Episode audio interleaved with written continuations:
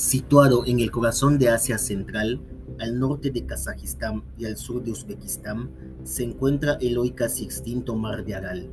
Hace 60 años el Mar de Aral era el cuarto lago de agua salada más grande del mundo. A través de este podcast presentaré uno de los peores desastres ecológicos de la época contemporánea, el Mar de Aral, un ecosistema en agonía por Ediamurabi Manzanero Alcocer. Considerado el cuarto lago más grande del mundo, el mar de Aral se encuentra en Asia Central, entre Kazajistán y Uzbekistán. Este lago endorreico recibía agua de los ríos Amudaria y Sirdaria. En Aral, la población se dedicaba a la pesca y las barcazas eran prolíferas en el puerto. La economía en Aral se sustentaba gracias a la captura de pescado, pero en la década de 1960 la Unión Soviética comenzó un ambicioso proyecto para sustentar la economía del país, la cual desde el final de la Segunda Guerra Mundial y tras la Revolución Rusa había quedado severamente afectada.